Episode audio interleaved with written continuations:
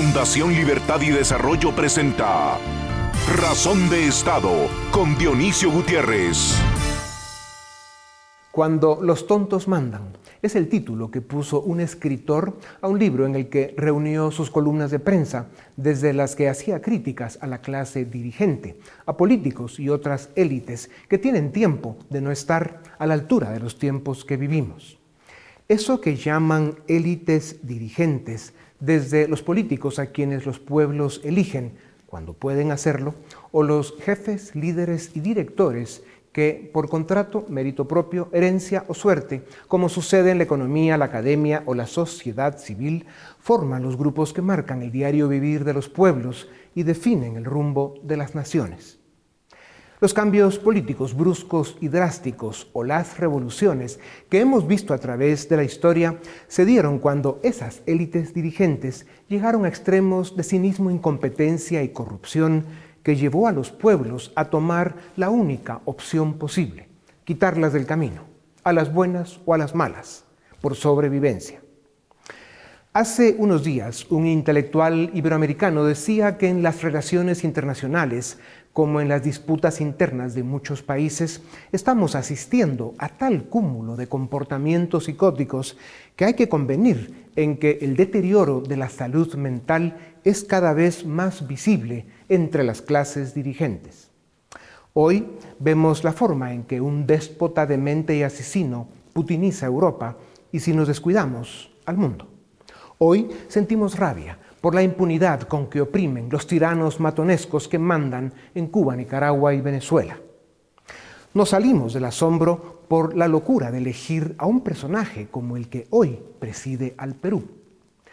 Pueden ser causa de infarto las propuestas de ley que estamos escuchando en la constituyente chilena, que llevaría al país que fue referente de la América Latina de regreso al siglo XVII, cuando el menor de sus problemas era que todavía existía la esclavitud. Y ahí no termina. Si Colombia elige este año a un tal Petro, la tierra de García Márquez podría seguir los pasos oscuros del populismo destructivo que sufren algunos de sus vecinos. Este drama continental tiene explicación. Se llama el péndulo. Las clases dirigentes han fallado. Las que se autodefinen de derecha, que de liberales tienen poco o nada, en su mayoría son grupos de delincuentes que llegaron al poder para robar y mal gobernar. Se parecen a sus gemelos que se dicen de izquierda, porque su discurso es revolucionario, pero en realidad son grupos de criminales que llegan a los gobiernos para apoderarse de países enteros. El péndulo izquierdo revolucionario populista está hoy tomando el control de América Latina. Haga usted el inventario de causas y posibles consecuencias. La historia califica la calidad de decisiones que toman las élites dirigentes, paga o cobra en función de las consecuencias que éstas provocan. Por eso es tan importante saber que el progreso y el bienestar de las naciones depende de que las victorias y los avances sean suficientes. La democracia sin desarrollo económico dura poco. La libertad que ésta ofrece está en peligro cuando hay desempleo y pobreza. La historia de los pueblos es la suma de los hechos y los resultados que marcan sus éxitos y sus derrotas, sus momentos de gloria o de asfixia. Por eso, los ciudadanos del mundo deben liberarse de los tontos que mandan, de los tiranos que oprimen y de los psicópatas que envenenan la sociedad. Los ciudadanos del mundo pueden equivocarse cuando eligen a sus gobernantes, pero jamás deben perder el derecho a cambiarlos con el voto en libertad cuando incumplen o traicionan. La estabilidad política que ofrece la democracia republicana solo se consigue en las naciones donde su gente puede soñar en libertad, concebir ideas que se hacen realidad y alcanzar niveles dignos de bienestar. A continuación, el documental En Razón de Estado. Las revoluciones son la aceleración brusca de la historia.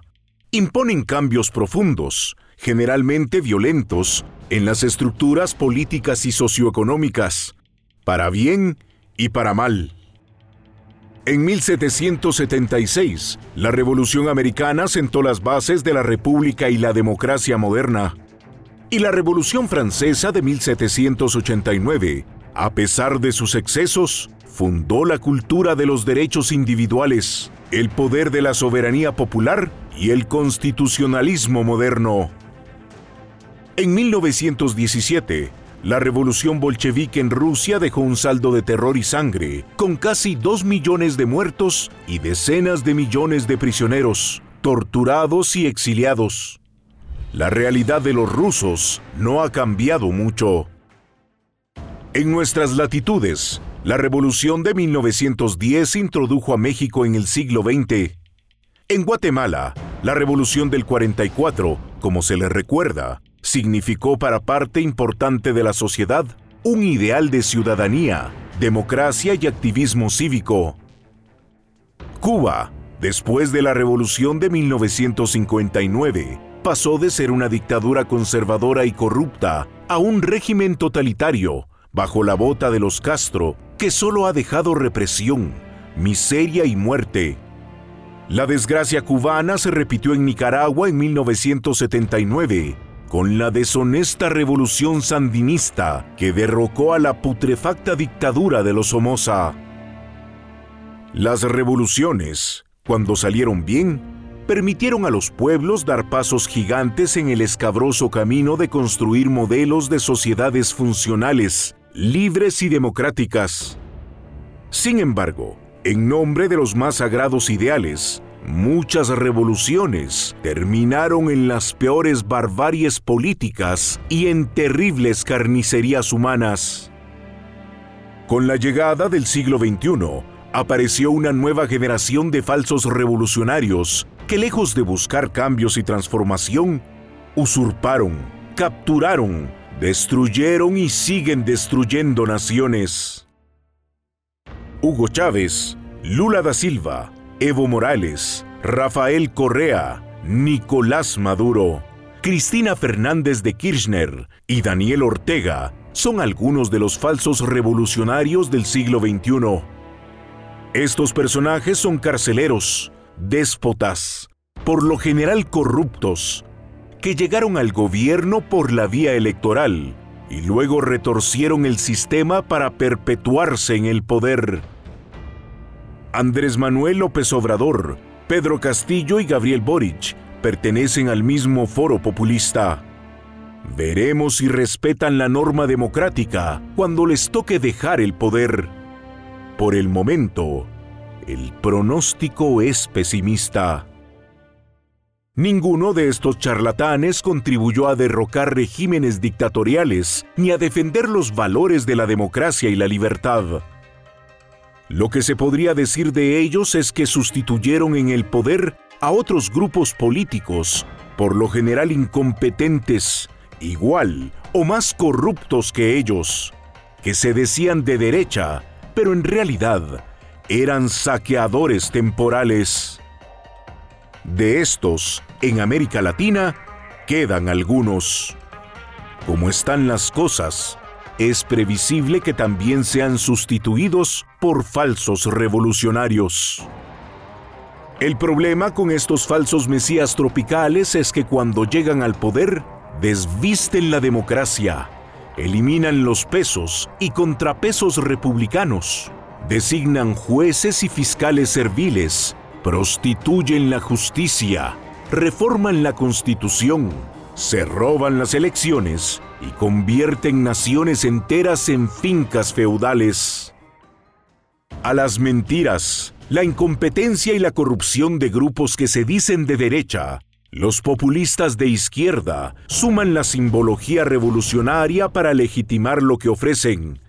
Pero, como la historia nos recuerda, siempre se descubrió la mentira cuando ya era tarde. Por eso la importancia de rechazar la retórica del conflicto y del cambio radical. Por eso la importancia de renunciar a la idea suicida de poner nuestro presente en manos de caudillos que ofrecen el paraíso en la tierra y que gobiernan a base de revanchas y ajustes de cuentas. Los revolucionarios, sanguinarios del pasado y farsantes del presente, despiertan pasiones, engañan, atrapan y esclavizan pueblos mientras que la democracia liberal, A pesar de sus indiscutibles beneficios, bondades y resultados, es cada vez más vilipendiada y menos defendida por el ciudadano. Esto evidencia el mal estado de salud de nuestros valores cívicos y republicanos. El siglo XXI está apenas en su primer cuarto de hora. Si en 2050 las generaciones de hoy queremos presumir de ser ciudadanos de naciones libres, prósperas y democráticas, los compromisos pendientes son evidentes, los desafíos a enfrentar formidables y las tareas a iniciar impostergables. A continuación, una entrevista exclusiva en Razón de Estado. El marco de esta entrevista se da en el contexto político electoral que vive América Latina. La apertura democrática que inicia hace 40 años en medio de dictaduras, golpes de Estado y revoluciones marcó el inicio de una era que con sus luces y sus sombras nos trae a este presente que tiene sabor a saldo negativo. Un saldo agravado y enrojecido, nunca mejor dicho, por lo de rojo, a causa de la crisis humanitaria que explota en 2020. La incapacidad, la indiferencia, la corrupción y quién sabe qué otras gracias de las élites eh, políticas, académicas, económicas y sociales han sido el obstáculo para que en nuestro continente consolidemos democracias liberales y republicanas con Estado de Derecho y modelos de desarrollo que ofrezcan oportunidades para todos. Lo bien hecho ha sido insuficiente y lo mal hecho nos pasa factura. Hoy vemos a casi todos los pueblos de la América Latina votando en mayoría por un discurso revolucionario, revanchista y populista, que a través de la historia solo ha dejado miseria y esclavitud. A pesar de esto, los pueblos están llevando a sus expositores al poder. A diferencia de algunas de las revoluciones de siglos pasados que votaron dictaduras o destronaron oligarquías explotadoras, hoy el fracaso de las élites en la construcción de democracias republicanas funcionales nos tiene atrapados en un laberinto en el que peligran nuestras libertades. Para hablar sobre estos temas relevantes que están impactando la vida de las naciones, tengo el gusto de presentarles desde México a Rafael Rojas, historiador y ensayista cubano, es licenciado en filosofía y doctor en historia. Ha sido profesor visitante en importantes universidades de Estados Unidos, ha escrito más de 20 libros y acaba de publicar El árbol de las revoluciones, ideas y poder en América Latina. Doctor Rojas, bienvenido a Razón de Estado. ¿Por qué? para llegar, ¿Por qué para llegar al poder por la vía electoral eh, el autoritarismo y el populismo del siglo XXI usan el lenguaje revolucionario? Saben que engañan al votante, pues no van a cumplir sus promesas. ¿Se aprovechan de la ignorancia de los pueblos o los votantes lo saben, pero están decepcionados y hartos de la incompetencia, los abusos y la corrupción de las élites dominantes, en especial la élite política? Sí, yo diría que la respuesta va más por el, por el segundo razonamiento que comprende la pregunta. Yo creo que el, que el votante latinoamericano, a pesar de que está experimentando y dando muestras de desencanto con la democracia, sabe que eh, vota, eh, ejerce el sufragio dentro de un conjunto de normas y reglas que son propias de las democracias en la mayoría de los países latinoamericanos, tal vez con la excepción de dos o tres regímenes que sí se colocan fuera del marco democrático. Entonces el votante va a sufragar sabiendo que está dentro de los límites de la democracia, pero sí proyectando todo el tiempo una nostalgia y una fascinación por el legado de las revoluciones y los populismos en el siglo XX, cuando no por ciertas tendencias de la nueva derecha autoritaria que también observamos en diversos países de la región. Doctor Rojas, la llegada del chavismo en Venezuela en 1998 y el retorno de los sandinistas al poder en Nicaragua, algo de lo mismo hay en, la llegada del de, personaje que estaba en Brasil. Lo de Nicaragua fue en 2006. Ocurrieron por la vía electoral. Es cierto, les ganaron a grupos políticos impresentables, pero Vea usted la miseria y la esclavitud eh, en que están hoy esos pueblos, Nicaragua y Venezuela, y poco nada pueden hacer. ¿Son estos dos regímenes totalitarios la continuación de la revolución por otros medios? Yo, yo creo que no. Lo que sostengo en el libro es que son regímenes que, como usted bien dice, llegan, llegan por la vía democrática y desde el poder van desarticulando los pactos y las normas el conjunto de reglas que habían permitido justamente la llegada al poder de líderes como Hugo Chávez o Nicolás Maduro en Venezuela o de Daniel Ortega y Rosario Murillo en, Nicaragua. La, eh, eh, más bien yo diría que la, en el caso de Venezuela no tenemos una revolución en los antecedentes de la construcción de este régimen autoritario de izquierda. En el caso de Nicaragua sí, pero si vamos a la historia, que es lo que yo propongo en uno de los capítulos de mi libro, observaremos que la revolución sandinista, después de un primer periodo, en efecto, de tendencia autoritaria hacia el marxismo-leninismo de corte soviético de corte cubano, deriva en una constitución muy pluralista, que es la constitución de 1987, que es la que permite que haya una alternancia en el poder con el triunfo de Violeta Chamorro en 1990. Así que si vamos a la historia política de la revolución sandinista, lo que observamos es que hay un desenlace democrático.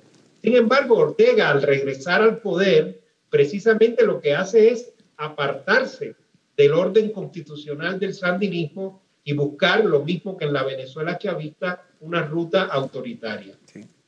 Doctor Rojas, además de los políticos, los intelectuales latinoamericanos también han jugado un papel determinante en levantar el ideal revolucionario y mantenerlo vivo en el tiempo, aunque lo van descartando cuando no funciona, como lo ha demostrado la historia. Y con frecuencia solo le cambian el nombre, pero lleva el mismo veneno. ¿Cuál es eh, su opinión sobre la responsabilidad de tantos intelectuales en América Latina que promueven los antivalores que van contra la democracia liberal y republicana, que no es perfecta, pero es el único sistema eh, que ha demostrado que da resultados. Bueno, yo creo que el papel de los intelectuales ha sido en un sentido y en el otro, porque el campo político, ideológico de muchos de estos procesos fue plural.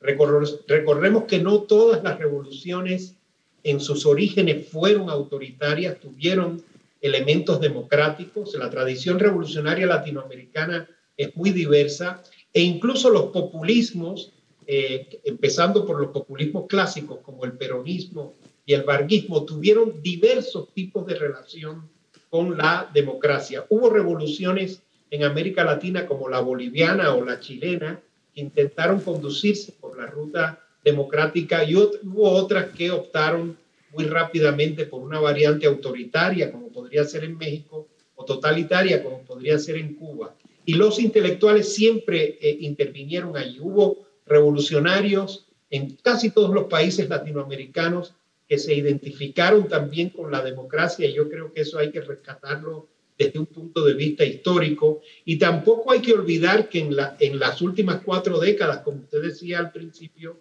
también los intelectuales jugaron un papel destacadísimo en las transiciones a la democracia, desde regímenes eh, autoritarios muy diversos, lo mismo las dictaduras militares de derecha del cono sur, que los pocos regímenes que quedaban asociados al modelo soviético. Yo diría que el, el, el papel de los intelectuales ha reflejado en la historia del siglo XX la misma pluralidad y heterogeneidad ideológica de los procesos revolucionarios y populares pues sin duda alguna, hoy América Latina necesita de regreso a esos intelectuales de gran nivel que fueron los que promovieron y sentaron las bases filosóficas e intelectuales de lo que fue la apertura, digamos, a la democracia liberal republicana, que, que sigue siendo un ideal pendiente para nuestra América Latina.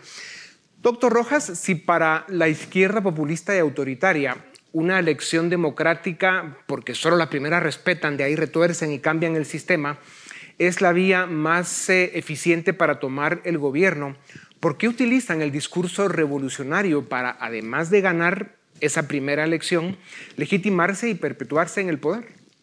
Bueno, esa es una pregunta fascinante. Yo no, no puedo responderla en mi libro, y no creo que pueda responderla ahora en dos minutos, pero la explicación que trato de darle en las páginas finales de este libro, que no trata sobre el presente, lo que intenta es reconstruir el proceso intelectual que hay detrás de cada una de estas diez revoluciones o populismos que identifico en el siglo XX. Lo que, lo que se me ocurre es que, que seguimos eh, en América Latina y el Caribe presos de una cultura política que rinde culto a aquellas revoluciones y populismos, aunque dentro de normas constitucionales, legales y jurídicas que son propias de las democracias.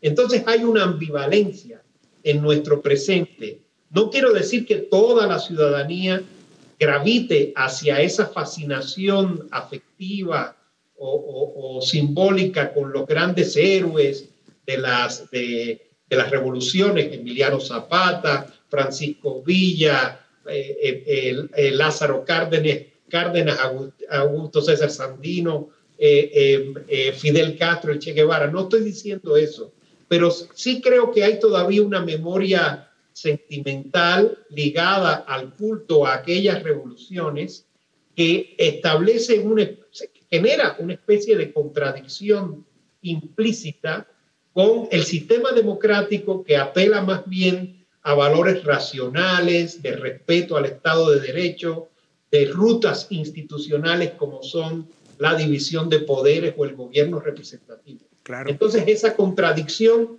es aprovechada por los líderes, ya sean de tendencia democrática o de tendencia autoritaria, para tratar de recabar afectos a favor de, un, de una corriente u otra. Excelente eh, respuesta, doctor. Y esto tiene mucho que ver con la naturaleza del ser humano, ¿no? que tiene un elemento aspiracional muy potente y que también rechaza en muchos momentos el que, aunque esté muy bien en su nivel de bienestar, si hay otros que están mejor, pues bueno, esa naturaleza en su parte negativa, que es el ego, la envidia, esa capacidad de destrucción que a veces tenemos los seres humanos, pues se hace presente. Es, es uno de los desafíos grandes de esta época que estamos viviendo en regresar a los buenos valores del ser humano que por supuesto los tiene. Doctor Rojas, una revolución puede dar origen a una democracia un movimiento autoritario puede ganar limpiamente unas elecciones y luego abolir la democracia para convertirse en dictadura. Venezuela, Nicaragua. Lo intentaron en Bolivia, Ecuador, veremos qué sucede en Perú y Chile. Y hay otros ejemplos que ya usted mencionado algunos de ellos. ¿Cree usted posible, doctor, que en un futuro cercano los latinoamericanos abandonemos los extremos por la moderación política, que seamos capaces de respetar la norma democrática y construyamos instituciones fuertes y duraderas que nos permitan trabajar para desarrollar nuestros países?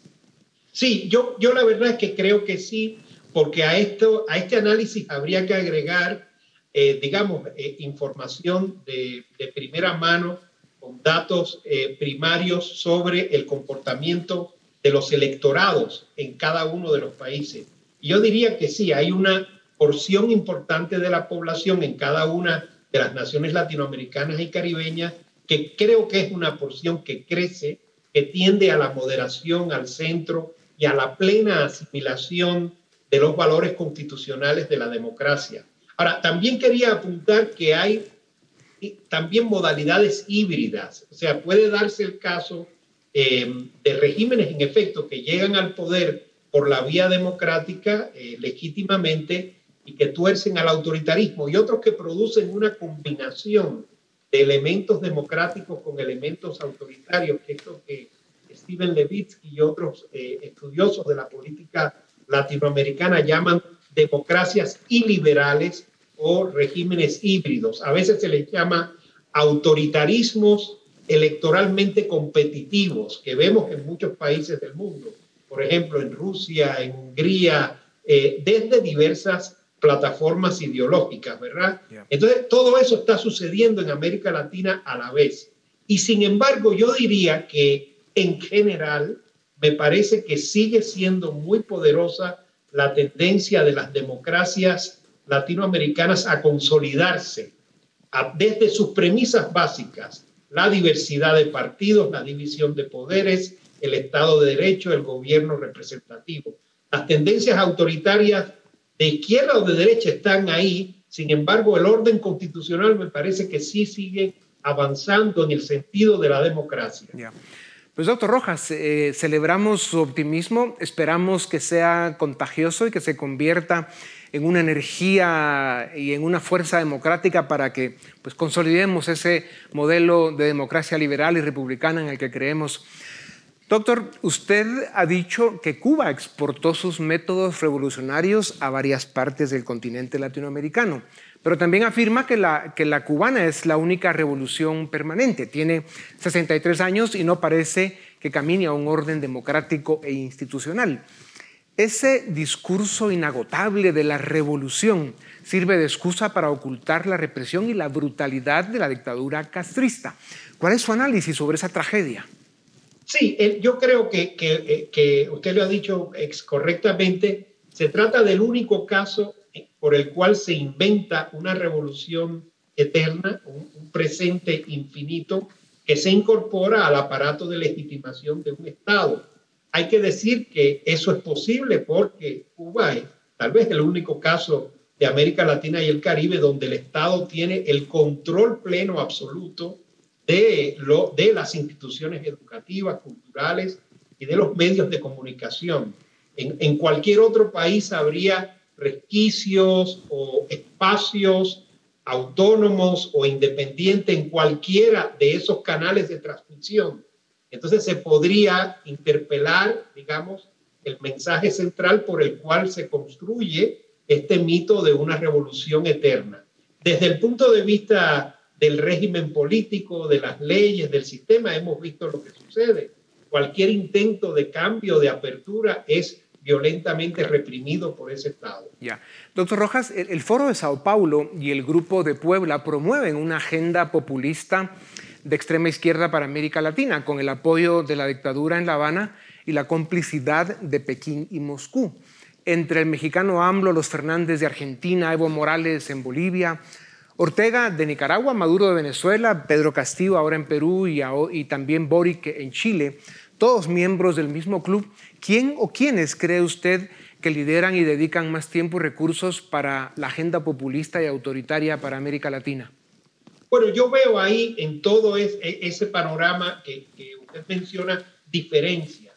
Eh, de hecho, veo diferencias entre el foro, el viejo foro de Sao Paulo que defendió los regímenes bolivarianos, digamos, de la primera eh, década del siglo XXI y la posición más reciente del, del Grupo de Puebla, que ha favorecido gobiernos como el de Bolivia, sí, eso sí, en un inicio y especialmente a partir de la sucesión de Luis Arce, y luego proyectos como el de Alberto Fernández en Argentina y Andrés Manuel López Obrador en México. Una forma de ver las diferencias entre esa, ese nuevo flanco de izquierda con el anterior es observar algunas, algunas matrices de cambio. Por ejemplo, estos nuevos gobiernos no le están apostando a la reelección indefinida del, mandatario, como habían hecho los gobiernos bolivarianos. Creo que también en todos estos gobiernos, incluyendo los últimos, que son los que han llegado al poder más recientemente, como el de Pedro Castillo en Perú, eh, eh, eh, Gabriel Boric en Chile, y habría que ver si Xiomara Castro en Honduras, en todos esos gobiernos creo yo que también se mantiene la, el marco interamericano de relaciones con los Estados Unidos de permanencia en la OEA en cambio, los gobiernos eh, bolivarianos anteriormente hostilizaban abiertamente el marco interamericano. Sí, y usted dio la clave, doctor Rojas, eh, lo importante es de que no importa que lleguen los grupos de una izquierda o una derecha mientras sean democráticos, primero, y segundo, que respeten la norma democrática y la alternancia en el poder, porque esa es la clave de la democracia y, trataremos de que, de que, el mundo vaya por ahí, o al menos América Latina. Doctor, en, el minuto y segundos que nos quedan, en la mayoría de países latinoamericanos, la democracia es joven. Aún no llega a las cuatro décadas. Y sin embargo, estudios de opinión serios evidencian que el ciudadano latinoamericano cada año siente más desafección por este sistema de gobierno. Aunque sea el único modelo político que permite el desarrollo de las naciones, la democracia eh, se agota de cara al discurso revolucionario que se mantiene vigente. Ya hablábamos de la naturaleza humana. Se debe esto a la incompetencia y la corrupción de grupos políticos y élites que se acomodan, desvirtúan la democracia, vacían las instituciones y convierten a los estados en botines temporales de mafias que se organizan en partidos políticos. ¿Tiene esperanza la democracia en América Latina? Buenísima pregunta, muy, también muy difícil de responder. Siempre seguimos estas estadísticas de Latino Barómetro y vemos crecer ese desencanto, frustración con la democracia, pero me parece que, que esos datos provienen de un equívoco inevitable y es que la mayoría de los consultados en estos ejercicios o encuestas, cuando tratan de responder, tratan de explicar su desencanto o frustración con la democracia, lo que tienen en mente es la imagen de un gobierno concreto, no de un sistema de leyes e instituciones, porque ese, ese es un sistema abstracto. Cuando, dice, cuando se le pregunta a un guatemalteco, a un mexicano o a un uruguayo y un chileno que, cómo valora la democracia, está pensando en, su, en los gobiernos democráticos más recientes que le han tocado vivir y entonces proyectan esa desafección, podríamos decir, con el régimen o el sistema. Yo quisiera pensar es en ese equívoco donde está la clave para explicar este fenómeno del aumento del desencanto con la democracia.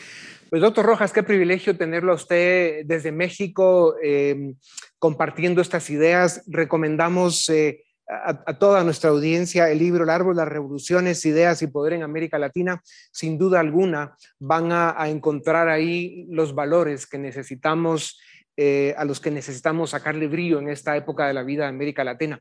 Eh, las grandes tareas de, nuestra región siguen siendo la reforma política de sus estados, fortalecer su sistema de justicia, aliviar los problemas sociales que más sufrimiento provocan y reactivar la inversión, sus economías y la creación de oportunidades. Estas son las acciones que nos permitirán consolidar democracias liberales y republicanas las que nos librarán de revoluciones populistas, empobrecedoras y esclavizantes. Doctor Rojas, gracias por su tiempo. A ustedes también gracias. Esto es Razón de Estado. A continuación, el debate en Razón de Estado. Iniciamos el debate en Razón de Estado. Hoy vamos a analizar el conflicto entre Ucrania y Rusia, las intenciones de Rusia de invadir este país y para ello contamos con dos especialistas. En primer lugar, Roberto Wagner, internacionalista y profesor universitario, y Will Ogilvy, internacionalista y profesor universitario también. Ambos muchas gracias por estar en Razón de Estado. Will, de forma muy breve, ¿cómo podemos entender este conflicto? ¿Cuáles son las razones detrás de este conflicto? De forma muy breve. Bueno, Paul, muchas gracias. Un gusto estar aquí con vosotros hoy. Eh, bueno, la actual crisis, por, ir al grano, eh, se enmascara dentro del conflicto que comienza en 2014, como casi todos sabemos, con la invasión encubierta de soldados rusos en Crimea y en el, este de Ucrania. Eh, Putin lleva pues, varios años declarando que la disolución de la Unión Soviética es la gran tragedia del siglo XX y desde entonces Rusia pues no solo perdió territorio, sino que la OTAN ha ido avanzando más y más cerca de su propio territorio.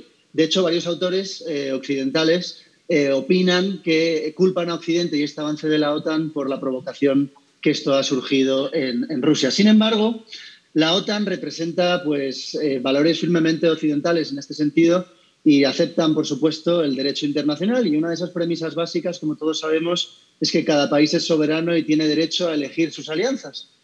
Y aquí está la gran paradoja que, en mi opinión, explica el conflicto. ¿no? Por un lado, los países que creen que, ese derecho y que deben de apoyar a Ucrania si quiere o no quiere entrar en la OTAN y no están dispuestos, eh, ese es el problema, ¿no? que no están dispuestos a jugarse una guerra directa con Rusia para defender sus propios ideales, eh, si bien yo creo que las cosas deberían estar mejor como están y que los ucranianos se quedaran en una especie de estado neutro. Visto desde el punto de vista contrario, Putin quiere hacer retroceder el paraguas de la OTAN, que no ha parado de expandirse. De cierta manera, su mensaje a la comunidad internacional está siendo que sí irá a la guerra por Ucrania y por eso estamos todos ante esta invasión inminente, como todos estamos viendo. Ahora, Roberto, desde la última vez que hablamos, eh, pues Rusia solo estaba amenazando, pero hoy vemos que dio un paso adelante al declarar la independencia de estas regiones que están pegadas a su frontera eh, e inmediatamente eh, lanzar, digamos, eh, soldados a estas regiones. ¿Hasta dónde va a llegar realmente Putin? ¿Ahí se va a quedar? ¿O vamos a ver que efectivamente entrará al territorio ucraniano como tal? y de hecho Estados Unidos vaticina que incluso sería eh, un ataque a gran escala, incluso atacando la capital de Ucrania. ¿Cuál es tu perspectiva? Yo creo que de momento, digamos, si las cosas permanecen como están, eh, la ocupación de lo que son los territorios de Lugansk y Donetsk, eh, prácticamente, digamos, sería una gran victoria para Putin. y Putin va a avanzar en la medida que se lo permitan. Yo creo que, nuevamente, primero entendamos que desde, desde hace muchísimo tiempo, eh, Rusia ha chantajeado a países de Europa del Este, particularmente Ucrania, con los temas del gas. Los temas, justo, justo antes de que empiece el invierno, siempre en ocasiones habían eh, subidas al precio del gas inexplicables, pero por parte de Rusia que buscaba de, cierta forma eh, generar un, un, control y una dependencia también de muchos países hacia ella. Eh, y se le va a permitir que siga haciendo esto mientras pueda. Ahora, yo eh, diría que el conflicto viene incluso más atrás. En el 2009, eh, Rusia actuó de la misma forma contra Georgia. En el 2012, de una forma sorpresiva, el expresidente de Georgia, Mikhail Saakashvili, viene a la toma de posesión de Otto Pérez Molina aquí en Guatemala, precisamente porque Guatemala ocupa un puesto como miembro no permanente en el Consejo de Seguridad. Desde ese entonces, vienen las advertencias de cómo es que se comporta Rusia y va a tomar lo que pueda.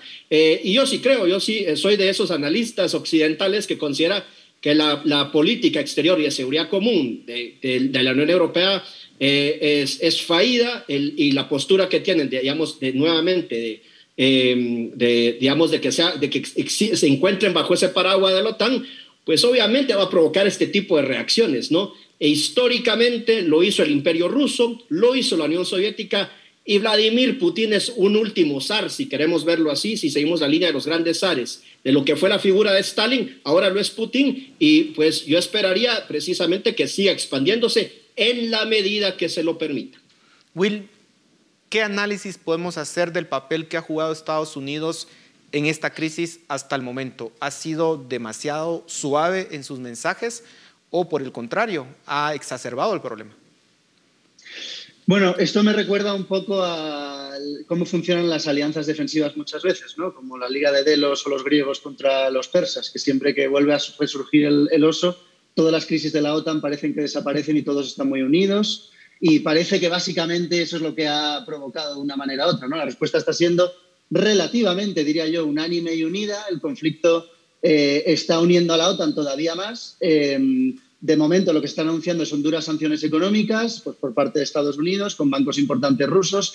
La Unión Europea ha anunciado también sanciones a casi todos los miembros del Parlamento ruso. Los alemanes anunciaron también esta semana que no van a certificar el, gasoducto Nord Stream 2 y, Biden anunció pues, otras duras sanciones, como estoy diciendo. ¿no? Entonces, básicamente las contestaciones están diciendo que van a ser, por un lado, económicas y de este tipo, y de otro lado, varios países, como ha sido el caso de Inglaterra, de armar y apoyar eh, a los ucranianos. Y probablemente los Estados Unidos van a seguir haciendo esto. Entonces, el peor escenario que podemos ver ahora, si, la guerra finalmente, eh, si se, desenlaza esta, invasión completa en toda Ucrania, pues será fuerzas rusas contra fuerzas ucranianas apoyadas por la OTAN, básicamente. Roberto, ¿cómo ves el papel de Estados Unidos en esta crisis? Eh, ¿Concuerdas en que pues simplemente se va a limitar a sanciones económicas. ¿Está preparada Rusia para enfrentar esas sanciones económicas? Porque parece que desde el 2014 viene preparándose, de alguna forma diversificando eh, su cartera de exportaciones para que ya no dependan tanto de países eh, occidentales, acumulando oro, eh, deshaciéndose de los bonos del Tesoro de Estados Unidos, Pareciera que este escenario lo ha venido pensando Putin durante mucho tiempo. ¿El papel de Estados Unidos cuál sería? Yo creo que el papel de Estados Unidos, digamos, eh, muy parecido a lo que sucedió ya en un momento dado hace 10 años con la administración de Barack Obama, en la cual Joe Biden era vicepresidente, en donde se hacían amenazas, se hablaban de sanciones. En el caso de Siria se trazó una línea roja que cuando fue cruzada Estados Unidos nunca hizo nada. A partir de entonces todos tomaron nota y estamos viendo ahora nuevamente un regreso a eso. Un Joe Biden que se encuentra con eh, eh, porcentajes de aprobación muy bajos, que independientemente de lo que se pueda hablar, cómo fue la retirada de Afganistán, pero para él fue un desastre. Eh, y entonces se encuentra entre la espada y la pared. Por un lado, no puede venir y tiene que reaccionar a este tema, pero está, muy consciente de que un paso en falso prácticamente destruiría lo que es los pocos años que le quedan, bueno, la mitad de los, años que le quedan de gobierno, este año y los siguientes. Em, pero yo creo que sí, en efecto, eh, al final del día los rusos, el pueblo ruso va a sufrir, pero Vladimir Putin ya venía preparado para este tipo de sanciones y voy a poner una rápida analogía.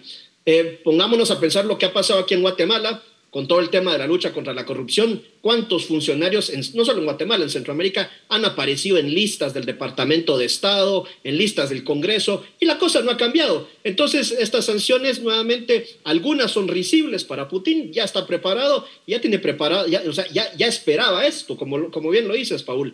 Yo creo que, nuevamente, esto es algo que lo veníamos ver desde hace muchos años y me, me, o sea, es preocupante que hasta ahora todos estén dando, digamos, signos de alarma y estén, digamos, con la boca abierta de preocupación cuando esto se veía venir. Ahora, si queremos comparar lo que estamos viviendo ahorita con algún momento de la historia, te preguntaría, Will, ¿a qué se parece más? ¿A un escenario de la Guerra Fría o a la situación que se vivía previo a la Segunda Guerra Mundial con un Hitler? Con aspiraciones expansionistas. ¿Cómo interpretar esto? Porque eso también nos da una idea de hacia dónde vamos. Bueno, e-, es curioso que digas eso porque eh, Putin se refiere a, los resistentes ucranianos como nazis, normalmente, ¿no?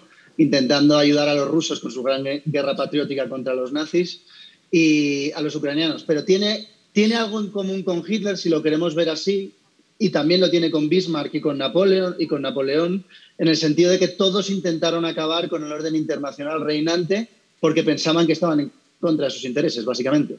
Estamos viviendo el desgaste del orden internacional liberal que ha conocido el mundo después de la Guerra Fría, eso es más que evidente, y nos guste o no, de una manera u otra, eh, los rusos interpretan a Ucrania como un peligro existencial. Tener a la OTAN en las fronteras de Ucrania es una pesadilla y tras todos estos avances de la OTAN están intentando dibujar una línea clara en Ucrania en la que dicen que hasta aquí, básicamente. ¿no? entonces, esto me recuerda quizá también a otro momento interesante, porque hay un paralelismo muy interesante con lo de Afganistán, que estaba diciendo ahora Robert, y es que cuando los norteamericanos se retiraron de Vietnam, perdiendo, como todos sabemos, los rusos pensaron que había llegado el momento y trataron de extenderse en Yemen, en Angola, en Etiopía y más tarde, como todos sabemos, en los años 80 en Afganistán. Y el Afganistán de los años 80 para los rusos es el gran desastre de la sobreextensión, ¿verdad?, de la guerra de guerrillas. Y es irónico que tras salir los americanos perdiendo, de Afganistán también, se embalantonen ahora los rusos pensando que los norteamericanos están en retirada. Y eh, básicamente eh, en los años previos a la Segunda Guerra Mundial se permitió que países tomaran a la fuerza lo que querían, Italia en, África, Japón en, en, Asia, y permitir esto pues suele ser un aviso de un gran peligro. ¿no? Veremos lo que viene, pero no parece que venga nada nuevo, con lo cual yo no llamaría esto una nueva guerra fría, porque no lo es. La Rusia actual es, un Estado, es una potencia, diríamos, es una gran potencia militar, pero es en declive en casi todas las otras métricas, eh, con lo cual hay cosas de la actualidad que, hacen que cambien, pero sí queda miedo un poco estas repercusiones ¿no? y ver este pasado de qué pasa cuando permitimos que los gángsters tomen a la fuerza lo que les dé la gana, básicamente. Y en esa línea, Roberto, sin duda alguna, China es un país que está tomando nota de todo lo que está pasando en Ucrania. Y la pregunta sería, ¿de qué forma afecta el desenlace de este conflicto las intenciones expansionistas de China, sobre todo con Taiwán y algunos otros países que están en su área de influencia? ¿Va esta situación a envalentonar el actuar de China? Sin duda, en Beijing están a punto de ahogarse en champán por las celebraciones que están llevando a cabo cuando se empieza a dar este tipo de desgaste. A ver, hay un conflicto, entonces todo el problema La Paz pasaría a un segundo lugar. Las críticas que cada vez más se han, estado, se han estado haciendo precisamente en contra China pasarían a un segundo lugar. Acabamos de tener unas Olimpiadas de invierno en China, que nuevamente son eventos que son como una carta de presentación de los países sobre cómo están, pero definitivamente los que más aprovecharían esto sería la dictadura del Partido Comunista Chino que bajo Xi Jinping pues ha sacado las garras, ya no ha sido solo esta potencia de expansión económica, la maquila del mundo, como se le decía, ahora estamos viendo, digamos, una China que está trazando sus intereses en lo que es más allá del mar del sur del China, Asia Pacífico, y que seguramente va a seguir. Y que, ojo con eso, cualquier cosa que suceda con esto, hay que estar pensando en qué va a pasar con Taiwán. La ONU, ¿cómo queda en este conflicto, Will? Porque pareciera que no está funcionando ese organismo que fue creado luego de la Segunda Guerra Mundial precisamente para evitar escenarios como los que estamos viendo. ¿Podríamos decir que ya es una institución irrelevante? Pues a ver, el gran problema es que la autorización para el uso de la fuerza, por supuesto, lo tiene el, Consejo de Seguridad, en la cual Rusia tiene veto y, China también, con lo cual es a todos los rasgos inservible, como lo está siendo en casi todos los otros conflictos que estamos viendo eh, durante lo, en, lo que, en lo poco que llevamos de este siglo. Lo que pasa es que yo estoy totalmente de acuerdo con lo que está diciendo Robert. O sea, si tenemos unas leyes y no hacemos que esas leyes se cumplan, ¿de qué valen?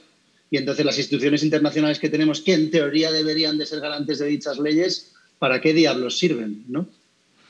Roberto, algunos plantean en Estados Unidos y algunas voces también en, en Europa que al final Occidente no debería de inmiscuirse en este problema, porque si Estados Unidos enfrenta directamente a Rusia, eso significaría pues un conflicto de escala global. ¿Hasta dónde tiene que llevar las presiones Estados Unidos y en qué momento en todo caso debería de activar el botón pues de la guerra? Yo creo que aquí nuevamente es la capacidad que se pueda tener de parte de Estados Unidos de liderar una alianza. Ya lo había dicho Will antes. El problema es que cuando hay bonanza y hay paz, de repente vemos una Unión Europea que a través de Bruselas sale por, todos lados, digamos, eh, diciendo, ordenando y presentándose, digamos, como el, gran, digamos, proceso político del siglo XX, eh, integracionista, pacífico, liberal y demás, pero cuando venimos y vemos problemas como este, cuando digamos existen amenazas que tocan la puerta, se esconden precisamente en, en la OTAN y en las faldas de Washington. Eh, o sea, le caía muy mal a todos, pero Trump tenía razón. La Unión, la Unión Europea también tiene que hacerse responsable de su seguridad. Y entonces yo creo que aquí lo, importante es eso. Yo creo que en la medida en que no haya una capacidad de una alianza fuerte, digamos, la Unión hace la fuerza, entonces mm, eh, vamos, a, vamos a seguir viendo eh, eh, sanciones económicas, sanciones morales, eh, resoluciones que, de sanciones en Naciones Unidas y vamos a seguir viendo a tipos, digamos, que como lo decía también Will, digamos, con actitudes gangsteriles internacionales, haciendo de las suyas, porque nadie les va a poner un alto. En ese sentido, ¿debería Estados Unidos entonces colocar una fuerza militar en Ucrania, dentro de Ucrania, para defenderlo? ¿O eso significaría escalar este problema a un nivel que pues ya nos pondría en peligro a todo el mundo. Eh, a ver, yo, mi, opinión ahí es que básicamente lo, lo, que yo creo que es más inteligente es, no tiene ningún sentido que Ucrania entre en la OTAN y estas de las discusiones que tiene la Unión Europea cada vez que están pensando si admitimos o no admitimos un nuevo socio, si es lo suficientemente democrático y todas estas cosas, pues, estos debates muchas veces infértiles que se producen, eh, Ucrania tiene que mantenerse como se mantiene o este conflicto no va a haber fin, tiene que ser un Estado neutro. Ahora bien, si hay una invasión total, que es lo que parece que está habiendo, yo sí que creo que todo Occidente, me estoy refiriendo a la OTAN, pero también a la Unión Europea y a Inglaterra en particular, porque ya no es parte de la Unión Europea, pero es el Estado europeo que más ha hecho, diría yo, de dentro de los europeos, eh, armando a los ucranianos todo lo que necesiten, eh, ayudando con los refugiados que hagan falta, porque evidentemente aquí los que pierden es el pueblo ucraniano, ¿no? Aquí está como la alta diplomacia, que es lo que se escribe en los libros de historia que leeremos dentro de 300 años, pero se olvida toda esa gente que va a estar sufriendo el conflicto de a pie. Con lo cual, yo no creo que sea inteligente, a primera, el primer paso sería un enfrentamiento directo entre esas tropas, sino un enfrentamiento entre tropas rusas directas, que ya es de facto lo que se está, lo que se está produciendo, y eh, ucranianos armados y apoyados por Occidente. Roberto. Pero bueno, perdón, simplemente digo una cosa. Este es un poco el gran baile de ballet de la Guerra Fría, ¿no? ¿Cómo consigues mantener un conflicto limitado y que no escale a una guerra total con armas nucleares? Ese es el gran baile de ballet complicado de la diplomacia del siglo XX. ¿Se terminaría este conflicto, Roberto, si la OTAN dice simplemente no vamos a aceptar a Ucrania y de alguna forma acceder a la petición de Putin? ¿Ahí se terminaría? Yo creo que, eh, digamos, una salida sería, estoy de acuerdo con Will, eh, una Ucrania neutra, eh, que exista, digamos, yo sí considero que la, región del Donbass está prácticamente perdida. siento yo que ya, eso ya es ya muy poco, muy tarde lo que se puede hacer ahora, pero yo creo que debemos venir y, mantener relaciones comerciales con la Unión Europea, pero un compromiso de parte de Bruselas de decir, no, pues no vamos por lo menos en el corto plazo, no vamos a venir a intentar anexar a Ucrania eh, a, la Unión Europea y por lo tanto también que ingrese a, la, OTAN, pero aprovechar entonces, digamos, una, eh, una relajación en las relaciones en este sentido para venir y empezar a también considerar cómo estratégicamente tratar a, no, no en sí a Rusia, específicamente a Vladimir Putin. Bueno, lo cierto es que el ambiente sigue muy candente en estos países. Eh, en las próximas horas vamos a ver eh, cuál va a ser el desenvolvimiento de esta crisis y sin duda los vamos a estar consultando de nuevo. Así que a ambos muchas gracias por su análisis. A ustedes en casa muchas gracias por su atención. Nos vemos la próxima semana. Razón de Estado con Dionisio Gutiérrez es una producción de Fundación Libertad y Desarrollo.